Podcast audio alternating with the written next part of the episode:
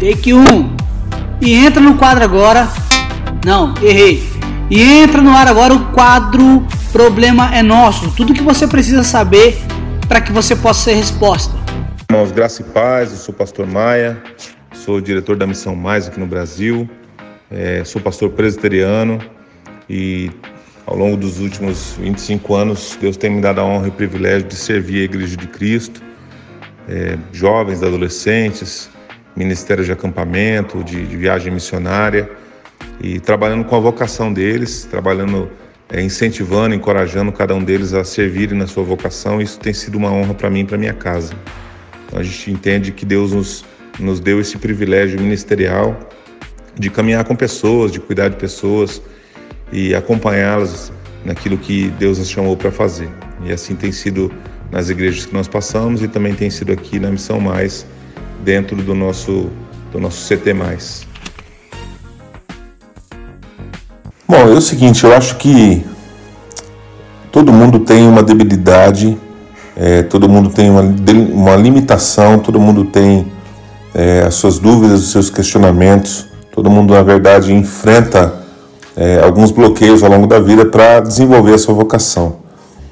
Eu acredito muito que é, muito se dá, né, muito, muito desse processo se dá pela falta de ensinamento que a gente tem a respeito do, do desenvolvimento da vocação.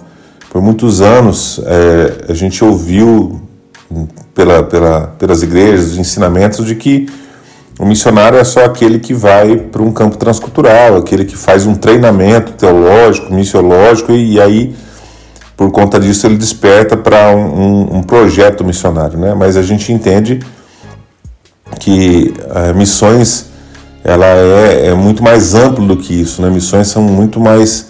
Existem muito mais é, amplitude para se trabalhar e servir no reino missionário é, do que simplesmente o campo transcultural, que é uma das partes, né? uma das partes inclusive muito importantes, porque através dela a, povos não alcançados ouvem o Evangelho, pessoas conhecem a Cristo. Ah, mas a questão é que missões começam dentro da minha casa. Né? Se eu não evangelizo um familiar meu que não conhece a Cristo, eu nunca vou ter condições é, de evangelizar fora. Na verdade, eu até posso fazer, mas isso vai ser um discurso muito incoerente, né? Então, é, eu, acho, eu acho que é, é uma, uma, a debilidade ela começa na falta de compreensão. É, 2 Coríntios 5,17 diz que se alguém está em Cristo, é nova criatura. As coisas velhas se passaram e eis que tudo se fez novo. Então, essa é uma verdade é, abençoada, abençoadora, que a gente carrega, né? Olha, eu não importa quem eu fui, não importa quem eu sou, não importa a minha história, Importa que se é, eu, fui, eu fui salvo, fui ganho por Cristo, se eu lavei as vestes na, no sangue do Cordeiro, eu vou é, ser nova criatura. As coisas velhas se passam e aí começa uma nova história. Agora, o, o grande erro nesse processo é que a gente esquece do versículo seguinte. A gente para nesse versículo. A gente esquece que o versículo 18 diz o seguinte: olha, tudo provém de Deus, ou seja, a nossa salvação é, a nossa a redenção provém dele, né? A graça, favor merecido. E ele nos reconciliou consigo mesmo por meio de Cristo. Ele, esse é, é o, a, o ato dele em nossa direção. Mas ao mesmo tempo, o texto diz em 2 Coríntios 5,18 que ele nos deu o ministério da reconciliação, a saber que Deus estava em Cristo reconciliando consigo o mundo. Então, de, de sorte, olha o versículo 20, de sorte que somos embaixadores em nome de Cristo como se Deus exortasse por nosso intermédio. Então, né, é, perceba que a nossa vocação ela passa muito além de um dia, de um encontro, de, uma, de um apelo que a gente responde. É, a nossa vocação ela inicia no, no primeiro momento onde nós somos ganhos por Cristo. Salvo por Jesus, você se torna um anunciador, embaixador. Então, quando a gente fala que todo cristão é um missionário, é nesse sentido, de que existe sobre nós a responsabilidade o ID não foi uma possibilidade, ele foi uma ordenança, uma responsabilidade. Né? O ID que Jesus deixou seus discípulos como última palavra antes de ser levado aos céus foi uma, uma diretriz de responsabilidade. Agora, o formato disso que é o grande mistério do processo. A gente passa é, por muitas vezes tentando entender é, qual é o formato desse processo. E a gente precisa saber definitivamente que aquilo que Deus colocou nas nossas mãos, tudo, absolutamente tudo, tem a ver com esse processo. Não há um processo onde você vai se formar, você vai buscar uma, uma formação acadêmica, um trabalho, um, um, um, uma estabilidade para você formar sua família e construir seu futuro e um processo missionário na sua vida. Tudo é um processo missionário, aquilo que Deus colocou como ferramenta, né? Então, quer comais, quer bebais, quer façais qualquer outra coisa, faça para a glória de Deus. Dentro do contexto, Paulo está trabalhando com os coríntios, né? Essa, esse tema.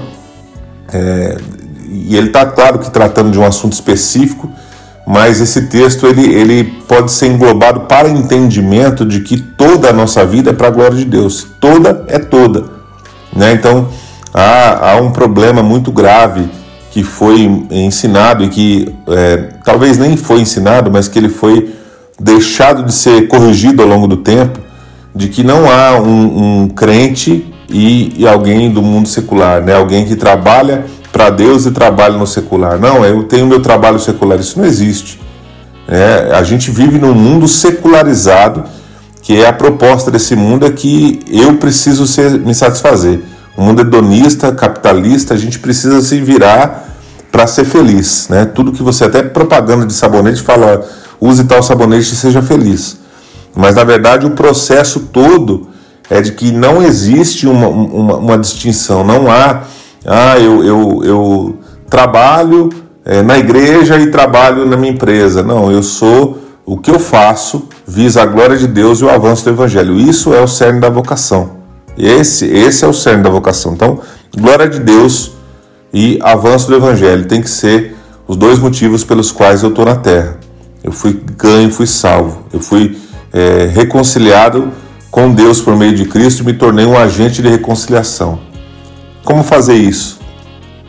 Tudo que eu tenho hoje, todas as, as manifestações da graça, da, do poder de Deus sobre a minha vida, elas vão, vão me dando naturalmente uma diretriz. Eu não vou, ah, eu não preciso de um, uma formação teológica para entender a minha responsabilidade. Então eu posso ser um professor e a sala de aula é meu campo missionário. Eu posso ser um administrador e a empresa, a empresa que eu trabalho é o meu campo missionário. A honestidade, a integridade no meu trabalho vai é, com certeza redundar em glória a Deus em avanço do Evangelho, em testemunho da palavra. Né? Eu posso ser é, um gari e trabalhar para a glória de Deus. Eu posso ser é, um pastor e trabalhar para a glória de Deus, mas também eu posso ser um pastor e não viver para a glória de Deus. Eu posso ser é, um gari e viver pra, só por causa do dinheiro. Então não importa a, a vertente que Deus confiou nas suas mãos, precisa ser para a glória de Deus. Então a gente é, precisa parar com essa, com essa fragilidade. Já, vem, já deu tempo da gente é, ficar questionando isso. Já deu tempo. A informação suficiente para a juventude brasileira, os cristãos jovens brasileiros entender, entender isso aí. Então eu acho que há uma possibilidade coerente de eu me envolver definitivamente com aquilo que Deus me deu. É, e uma coisa importante também que acho que é preciso é, aprender no desenvolvimento, né? É, a segunda pergunta aqui, você pergunta o que precisa ser diferente para esse desenvolvimento da vocação. Eu acho que a primeira coisa importante é saber que o desenvolvimento ele acontece com os desdobramentos da vocação. Por exemplo, eu sou pastor, é, eu sirvo como pastor, eu tenho minha vocação específica como pastor. Mas existiram e existem ainda até hoje na minha vida desdobramentos da vocação. Eu não é porque eu sou pastor que eu uso só o púlpito como ferramenta da minha vocação. Não, eu costumo dizer que para quem anda mais perto de mim sabe que é, o púlpito é o lugar onde eu menos atuo como pastor. É o lugar onde eu mais gosto de estar, é o lugar onde me sinto vocacionado, pregando, anunciando, discipulando, é, treinando. Esse é o lugar onde me sinto é, com senso de propósito. Mas é, notório na minha história que muita coisa aconteceu e acontece ainda para que eu esteja no centro da minha vocação. Então, é, se você se sente vocacionado, ah, eu quero ser é, um professor de escola bíblica para jovens, eu quero, é, eu, eu, eu tenho o dom do ensino. Vou abrir um parênteses aqui só para você entender esse raciocínio. Eu fui numa igreja uma vez e aí um pastor falou assim no final da, da, da programação, dizendo que ele estava com muita dificuldade de encontrar professores de escola bíblica para poder ministrar ensinos bíblicos para a igreja. E ele me falou assim, com muito pesar no coração, que havia dentro da, daquela igreja, daquela comunidade, uma mulher que era altamente capacitada como professora e que poderia ser de fato uma, uma mega de uma influência positiva, é, não só ministrando, mas treinando outras pessoas para ministrar. E quando o pastor foi chamá-la para participar desse, desse grupo de professores para a escola bíblica dominical, ela disse: Olha, eu não quero, não quero porque eu já dou aula a semana inteira, já me envolvo com isso a semana inteira e não quero é, definitivamente me envolver com isso na igreja. Então perceba o erro do processo no desenvolvimento da vocação, né? É, no, no, caso dela, a, a, a, aula ministrada em sala de aula é, para mim, na minha concepção, um desdobramento da vocação dela, mas o cerne é ela usar a sua vocação, a sua, sua, a sua habilidade para o ensino, para treinar pessoas biblicamente, para capacitar novos líderes, para despertar vocações, para ensinar é, teologicamente, capacitar teologicamente a igreja. Tem gente que está na igreja há muitos anos, por exemplo, e não sabe defender a fé, não sabe expor o caminho do plano de salvação é, para ninguém, porque não foi ensinado. Então, alguém que tem esse dom, essa, essa capacitação espiritual do espírito, né, sobrenatural, né, o dom é o carisma de Deus, é aquele o sobrenatural de Deus sobre nossa vida. Alguém que tem isso, definitivamente precisa explorar isso para a glória de Deus, para o avanço do reino. Na sala de aula, ela pode ser uma missionária? Pode. Deve ser, na verdade. Deve ser. Mas a sala de aula não deve ser o motivo central pelo qual ela está trabalhando. Ela precisa entender que essa vocação aponta para capacitação, para treinamento e para o avanço do Evangelho. Então, uma coisa leva a outra, né? um processo leva o outro. Então, nesse, nessa, nesse é, é desenvolvimento da vocação, o que precisa ser diferente, em primeiro lugar, é nossa mentalidade. A gente precisa entender esse processo. Que eu não estou aqui à toa. Eu não estou aqui simplesmente para ganhar dinheiro, eu estou aqui para cooperar com o reino. E quando eu falo cooperar, é porque eu tenho consciência de que Deus não precisa de mim, Deus não precisa de você para nada. Ele não precisa da gente para executar nada na história. Ele é o Deus criador de céus e terra. É o Deus que diz haja luz e houve luz. Ele não precisa de mim para plano nenhum, mas ele gentilmente nos convida a participar de um plano que é dele, nos dando o privilégio disso. Então, o desenvolvimento da vocação é primeiro passar por essa, por essa compreensão de que ele não precisa da gente, mas nos chama. Ele não precisa da gente, mas ele nos capacita. Ele não precisa da gente, mas ele nos impulsiona. Ele não precisa da gente, mas ele nos supre. Então, todo esse processo ele é, é, é necessário haver um entendimento para que a nossa vocação se desenvolva, até que chegue o ponto onde eu tenho um senso de propósito. Para eu chegar nesse ápice, né, como que eu vou perceber? Olha, eu, eu tenho um senso de propósito. Eu levanto de manhã é, e pode ser a área que for da sua vida. Pode ser, eu, eu tenho plena convicção de que Deus pode levantar um bancário para viver para a glória dele, para avanço do reino. Ah, mas como que um bancário vive para a glória de Deus? Olha, existem, existem muitas áreas corrompidas pelo pecado. Né? Então você pode perceber que a falta de ética, a, a, a corrupção, é, todo, todo o sistema corrompido entre empresas e na sociedade, ele tem a ver com a natureza do pecado. O homem é, é naturalmente pecaminoso. Então, um cristão sendo um bom testemunho nesse lugar, tem gente que passa anos a fio, sem uma vírgula para falar sobre o seu caráter, sobre a sua honestidade. Tem, ano, tem gente que passa anos a fio trabalhando em qualquer ramo né, é, da sociedade em que ela se torna um exemplo de cristão, de servo, de aprendiz, de discípulo de Jesus. Então, não importa a área vocacional, esse desenvolvimento precisa passar pelo entendimento de que eu tenho uma vocação específica e ela precisa mirar a glória de Deus e o avanço do Evangelho. A terceira pergunta que você faz aqui, ela é muito, muito é, muito importante. Como que a igreja se envolve nisso? Né? Como que a igreja precisa, pode e deve se envolver nesse processo? Olha, eu acredito que muito se perdeu na história pela falta de envolvimento, pela falta de envolvimento da igreja local. É, e aqui eu não quero condenar pastores, até porque eu fui pastor de igreja local muitos anos e eu sei das limitações e dificuldades que um pastor enfrenta na rotina da igreja. Muitas vezes o pastor ele tem que fazer tudo, é o cara que abre a igreja, é o cara que prega, é o cara que compra o equipamento de som, que, que instala, que, que faz e acontece, porque é, talvez a igreja tenha limitações é, de pessoas, tem limitações financeiras, ou a igreja é, precisa de, de novos líderes, enfim. Eu conheço a realidade de um pastor local. Agora, há também a necessidade de que pastores locais eles entendam que, além de pastorear, ou seja, cuidar, além de aconselhar, além de discipular, ele precisa treinar e forjar caráter de novos líderes. Então, é, há muito, muita gente boa sentada nos bancos da igreja. Ah, mas o cara não quer nada com nada, não quer. Eu falo para os jovens, eu falo para adolescente e essa geração hoje não quer nada com nada. Realmente a gente vive uma geração hoje em que ela, ela ela na verdade ela não se dispõe para muita coisa na vida, né? Ela tem, tem uma geração que e aí não é generalizar a coisa, né? Mas é, é, é dizer que existem pessoas hoje que não estão dispostas a, a, a, servir, porque servir é pagar um preço, né? Servir no reino é, é se doar.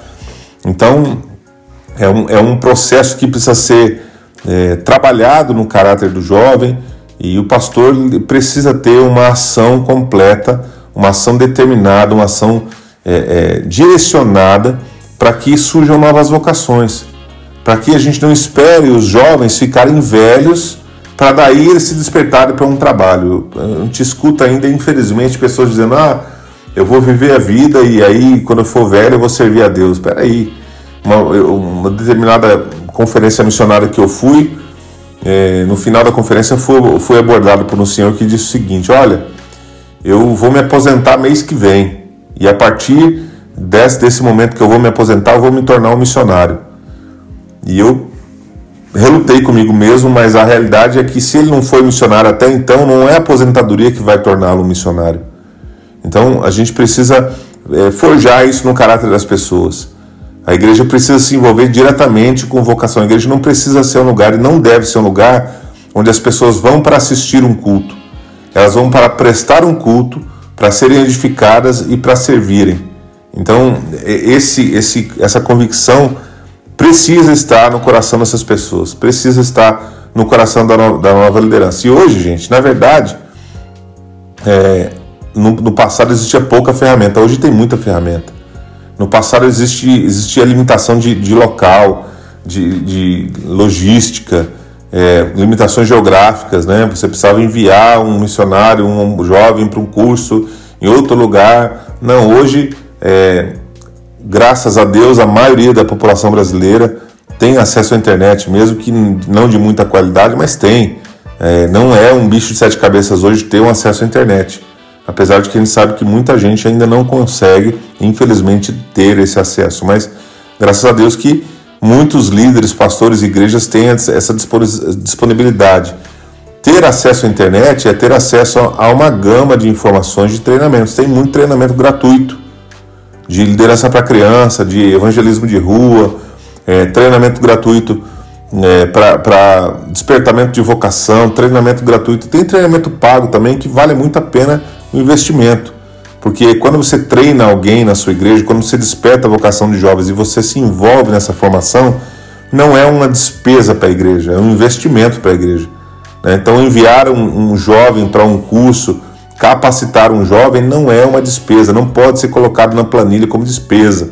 Precisa ser colocado como investimento no reino de Deus. Então, a igreja precisa se envolver dessa forma. Eu acho que um processo interessantíssimo na igreja é se envolver com essa questão do treinamento da juventude. Então, é, para ir encerrando assim, concluindo a minha, a minha, minha participação, eu quero dizer que é um privilégio servir a Deus, é um privilégio é, sem, sem igual, assim, não tem nada que satisfaça mais a vida do homem, do ser humano, do que servir a Deus.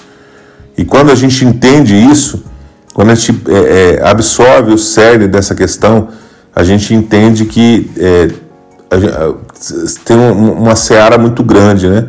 É, tem, tem espaço demais para serviço, tem muita coisa acontecendo ao mesmo tempo, tem coisa acontecendo na, na cadeira do lado, tem coisa acontecendo na rua de trás da igreja, tem coisa acontecendo pelo mundo afora. São mais de 17 mil etnias pelo mundo, ainda 4 mil etnias no mundo não conhecem a Cristo. Existem muitas etnias que não têm uma língua do, do, do Novo Testamento traduzida para sua língua.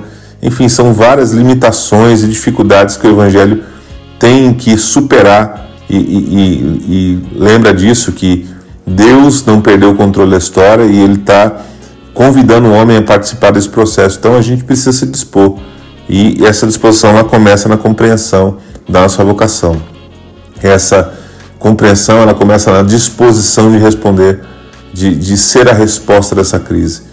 É, eu gosto muito, quem me conhece sabe que eu gosto muito de Neemias. Neemias estava é, como copeiro do rei, vivendo uma vida estável pós-exílio, no, no, momento onde o povo estava vivendo exílio, perdão, e Neemias estava com sua vida ganha tinha um cargo de confiança, respeito na sociedade onde estava, tinha a sua estabilidade financeira de, de, de trabalho, mas quando ele ouve falar da situação precária que uh, aqueles que ficaram em Jerusalém, que não foram levados para o exílio, mas ficaram, estavam vivendo em grande miséria, os muros estavam derrubados, as portas queimadas de Jerusalém, e ele decide então entender que Deus estava o vocacionando para ser um referencial na reconstrução dos muros.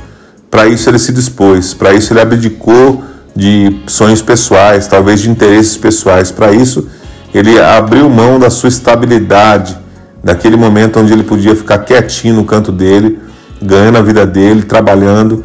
Ele abriu mão de tudo isso para ser resposta. Existem muitos muros que precisam ser reconstruídos. Tem muita porta queimada perto da gente. Tem muita coisa acontecendo perto da igreja.